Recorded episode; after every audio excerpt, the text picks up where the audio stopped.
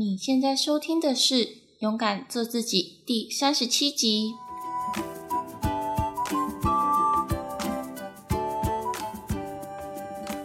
今天这一集呢，算是我人生中达成了另外一个里程碑。或许对于其他创作者来说，这并不是什么重要或者是很特别的事情。那这件事情就是我第一次收到公关书。那这本书呢，是来自采石文化所提供的书籍，书名叫做《比起喜欢自己，我有更多讨厌自己的日子》。所以呢，今天我们就是要来聊聊这本书中的内容。那因为这本书中它是标榜的是有一百一十一个接纳的练习，那每一个练习呢，就代表其中一个章节，所以这本书总共会有一百一十一个章节。那接下来我会从这本书中提取我认为比较重要，而且又跟接纳自己这个部分比较相关的内容，和你们一起分享。那希望能够借由我的分享，让你们更加的认识自己。最后就来聊一聊我对这本书的心得，还有一些感想。那关于这一集的内容，其实我有预先写了关于这本书的书评，然后放在我的部落格里面。所以在这一集的节目资讯栏处会附上书评文章的连结。如果你对于这本书感兴趣的话，你也可以去看看那一篇文章。那其实刚开始我在看到这本书叫做《比起喜欢自己，我有更多讨厌自己的日子》，我第一个想法是会认为它可能比较偏向负面的内容，但事实上它就是希望我们能够去接纳自己的缺点。不要只是看到那一些喜欢自己的部分，而去极力的抗拒还有掩饰那些缺点的地方。所以我个人会认为说，这本书的书名虽然叫做《比起喜欢自己，我有更多讨厌自己的日子》，我认为其实可以换另外一个方式去解释，就是比起喜欢自己，我更愿意接纳有缺点的自己。这是我觉得应该这句话比较能够诠释这本书的内容。那当然呢，在现代来说，其实很多人都很想要去了解自己、认识自己到底是谁，自己的个性、自己的行为又是怎么样子的。那我觉得其实还蛮有趣的，因为我们从出生到出社会这段时间，应该也有至少二十几年的时间。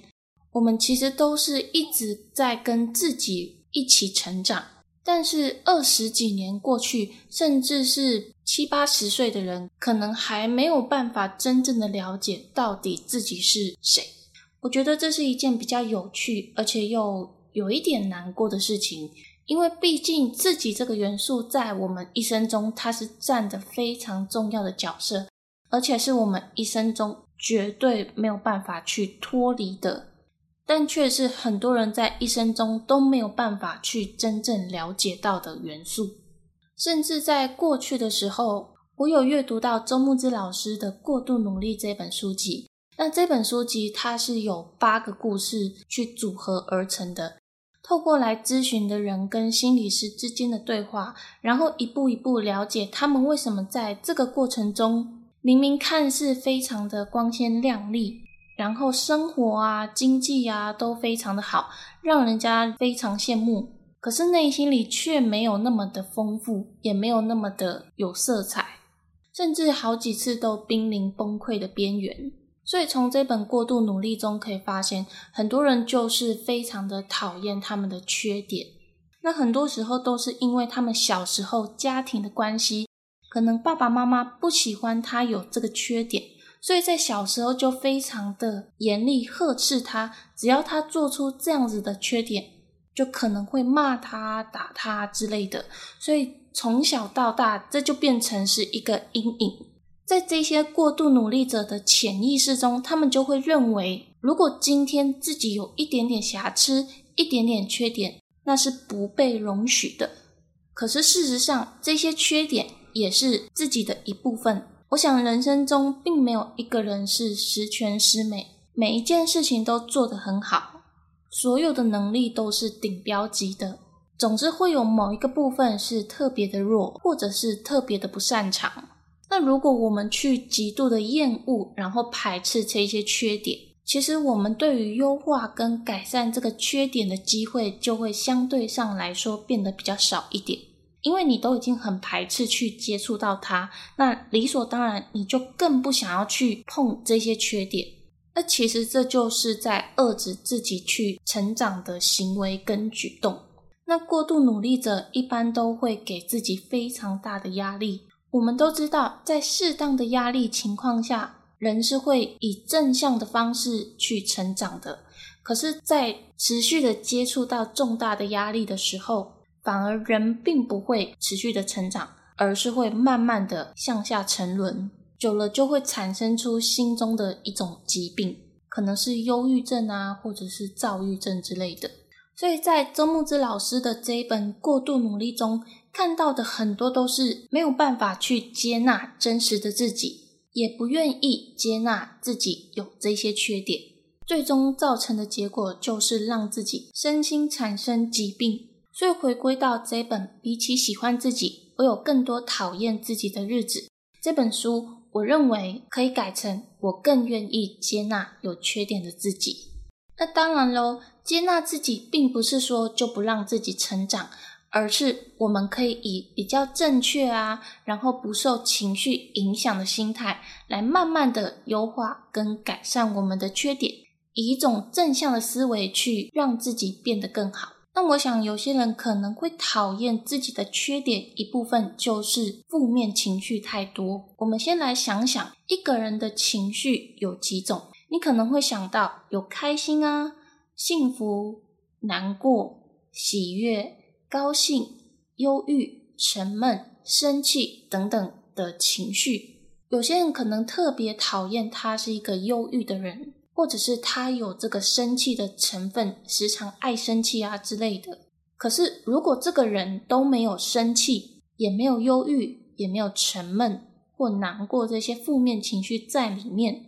可能是大家认为的好好先生啊，都不会生气。我觉得这个人基本上都是在压抑自己的情绪，所以你应该会很常听到，曾经很多人认为他是一个脾气非常好的人，不容易生气。工作表现又好，可是当他生气的时候，他可能比在座的任何一个人情绪都还要激烈，甚至有些人会吓到说：“诶，这个人怎么会突然间这么生气？他平常就是一个好好先生啊，没有想到他竟然也会有这一面的情绪。可是事实上来说，这些负面情绪，难过、忧郁、生气，本来就是他拥有的一部分。”所以，一个人正常来说，他是会有很多种情绪在里面的。也许你非常讨厌这些情绪，你不喜欢你有难过的元素在里面，你不喜欢你有忧郁的情绪在里面，甚至可能当这些情绪上来的时候，你可能会觉得说：“啊，为什么我又这样？我好讨厌这样子的自己。”但其实，你可以把这些情绪想象成不同的演员、不同的角色。我们都知道，在一部电视剧啊，或者是偶像剧，或者是电影上，一部很想要让人看下去的戏剧，都一定会有一些高潮迭起的剧情，并不会永远处于低潮啊，或者是永远处于激烈的状态。那其实这些演员的舞台，就是你这个人的本身。我们在每一天每一刻，你自己这个人本身的舞台上。是会有不同的演员在上面表演的，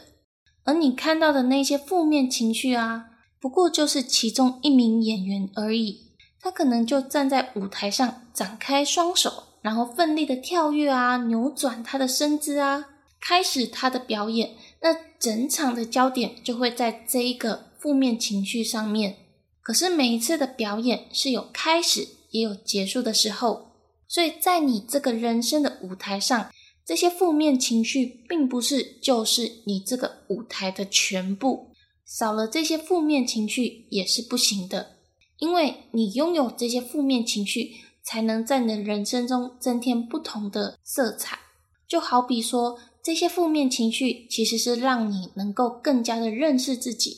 知道自己原来也有这样子的一面。那同样，当你在陷入低潮的时候，你也会开始思考。你的下一步应该怎么做，可以删去哪些不必要的事情，不要去做，又或者你可以寻求谁的帮助来协助你，然后找到最好的解决办法。那负面情绪也能够让你在遇到相同的困难，又或者是更有挑战性的事情，你的韧性也会比较强劲，比较不容易受到一点挫折就被打败。所以，如果你这样子看待负面情绪的话，其实也就发现它并没有你想象中的这么的糟糕，反而它是能够让你学习成长。但如果说是自身来说的话，这些负面情绪并不代表。你就是这样子的人，因为如果你心底认为你就是这样子的人，可能你就是一个忧郁的人啊，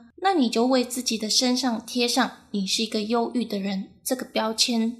那接下来你所有的行为、你的举动，就会在潜意识中做出跟标签相同的举动。所以说，刚刚提到的，在情绪上，负面情绪只是你拥有的一个部分，你知道他们的存在。只是认识自己跟接纳自己有这个缺点，但不是要你自暴自弃的认定你就是这样子的人，这样子会让你误以为你所做的一切行为是不用去修正跟改善的，这个反而也是会让自己停滞成长。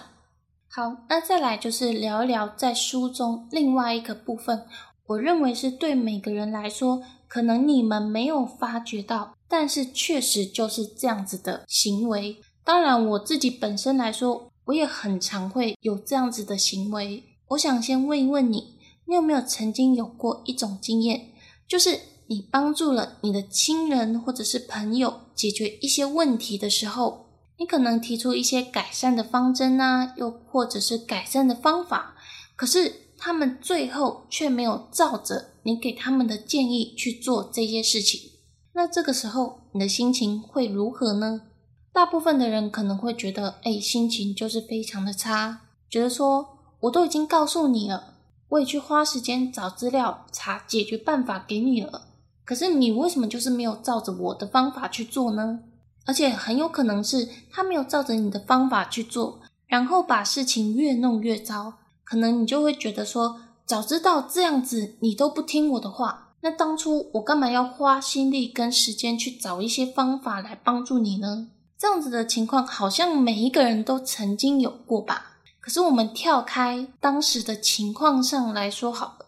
就是以一个撇开个人主义的观点来去看这件事情。你可以试着问自己一个问题：在这件事情上，你到底是希望对方是真的好，还是说？你希望对方达到你理想中的好，这两个问题听起来好像是很相似的，但其实深入去探讨的时候，你会发现这两个的目的是不一样的。假设你今天是真心的希望对方好，那其实，在整件事情结束的时候，你就不应该对于结果有任何的期望跟希望。无论这个期望是得到一些回馈啊，又或者是他变得更好，比如说你获得对方一句谢谢啊，又或者是对方用饮料报答你，又或者是他真的就变得很好，这些就是期望。那当你真心希望对方好，其实这就像是平常我们在路上可能会遇到一些有人问你说：“诶，某个目的地应该怎么走？”那这个时候，你是不是就会尽可能的去协助他？可能去打开你的手机啊，查一查 Google 地图，又或者是你可能本来就已经知道目的地应该怎么走，你就会不求回报的告诉他。可是当这一整件问路的事情结束之后，在他离开之后，你也不会去在意他是不是真的走到那个目的地。而且当下你告诉他目的地该怎么走之后，你的心中会是非常的愉快，因为你认为你已经做了一件非常有意义的事情，你在做一件善事，在做一件好事。你并不会要求他后续是不是走到那个目的地，这就是一个纯粹的利他行为。在帮助完对方的那一刻，所有的事情都已经非常的圆满，你并不需要再去追溯。也就是你乐于当一个给予者 （giver）。那另外一个问题呢？如果你是希望对方达到你理想中的好，对方一旦没有达到你理想中的好，你就会开始感觉到很生气、很失望、很难过。那这时候你就可以停下来，好好想一想，你实际上是一种带有私心的方式，让他朝着你希望的方式前进。所以这两个目的，你到底是希望对方真的好，还是你希望对方达到你理想中的好？他们的目的就是非常的不一样。那如果你能够区分你的帮助是不是带有私心的，那无论对方是不是照着你提供的建议前进，你都能够知道，我今天可能是带有私心的去协助他，所以产生这样子的负面情绪也是正常的。好，那这是我在这本书中我认为跟接纳自己非常重要的内容。那其实，说实话，我在看这本书的时候，我其实有一点觉得，他将书中的内容切成一百一十一个章节。我其实觉得，他将这本书中的内容切成一百一十一个章节是有一点太多。因为这本书整本书也差不多有三百页左右，代表你可能算一算，一个章节就两三页，但实际上有的章节甚至是一页。不到几个字就结束了。我觉得每个章节的内容它并没有非常的详细，很多都是需要靠自己去反复的阅读，然后思考